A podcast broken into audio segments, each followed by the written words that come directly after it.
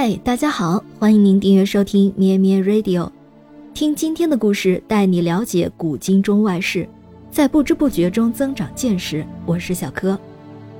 今天是九月二十二日，如果有人知道要被关进集中营，恐怕第一反应是逃跑还来不及。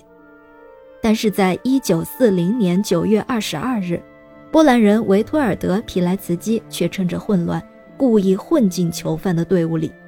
被纳粹送进最惨无人道的奥斯维辛集中营，他为什么要这样做呢？维托尔德·皮莱茨基生于欧洛内茨一个爱国的波兰家庭里，早年有一些军事经历。他是波兰的军官。1939年，当波兰被纳粹德国和苏联占领后，他就转入了地下反抗活动。他并不是犹太人，但是为了搞清楚纳粹的迫害行径。他便冒险自己策划，将自己送入了集中营。在集中营里，皮莱茨基的囚犯编号是四八五九。他用塞拉芬斯基这个假名，一边收集第一手资料，一边开始在犯人中组建秘密组织，试图寻找机会起义抗暴，拯救在集中营里的人们的性命。他发现集中营里的生活比他想象的要残酷百倍。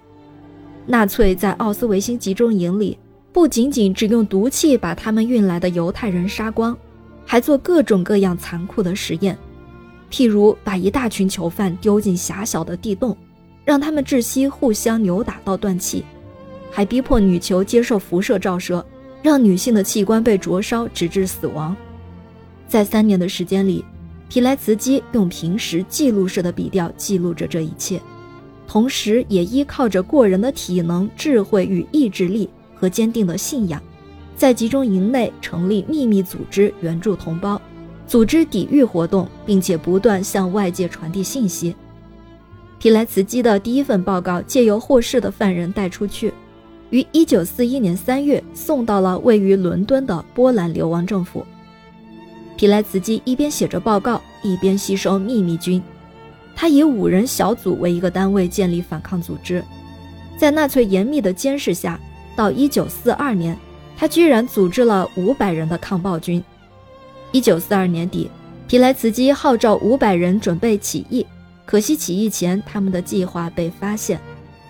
1943年4月，皮莱茨基从奥斯维辛集中营成功越狱，他将自己的经历整理成报告，上交给位于英国伦敦的波兰流亡政府。一九四五年，他辗转意大利，并在意大利时写成了名著《奥斯维辛集中营的志愿者》。后来，英美盟军打进德国和波兰，解放了一个个集中营，发现皮莱茨基的报告所言非虚。一九四五年五月，纳粹的血腥统治结束，皮莱茨基当然成为了英雄。然而，在皮莱茨基看来，波兰又迎来了另一个压迫者——苏联。第二次世界大战之后，皮莱茨基决定留在波兰。他乔装成建筑承包商，潜回华沙，联络多名曾在奥斯维辛和波兰抵抗运动中参与斗争的同伴，从事针对新政权的地下活动。他想要建立情报单位和抗暴组织。一九四七年五月，皮莱茨基被捕入狱，在狱中饱受折磨，他的指甲被拔掉，肋骨也被打断。一九四八年五月。皮莱茨基以颠覆国家罪和间谍罪被判处死刑，被执行枪决时，皮莱茨基四十七岁。从此，皮莱茨基的名字就成了禁忌，他所有的事迹记录全被删掉，连波兰本国人都不知道他们有这样一位英雄。直到一九八九年，皮莱茨基的名字才在波兰重新被提起、被认识。二零零六年，波兰追赠皮莱茨基白鹰勋章。他的人像现在也常被印在年轻人的 T 恤上，许多学校也以他的名字来命名。除了是一名军人和作家，皮莱茨基在战前也是一位艺术家。他绘画的造诣很深，也喜欢写诗，说一口流利的法语、德语和俄语。即使他以世界反法西斯斗士闻名于世，皮莱茨基却不认为自己是英雄，也不认为自己是民族主义者。他反抗的是一切形式的暴政与迫害，他要求的是自由，这也许也是他勇气的来源。他听到死刑判决时并不恐惧，他说自己参加的是一场光荣的战役。提莱茨基求仁得仁，我们今天的故事也到这里结束了，感谢您的收听。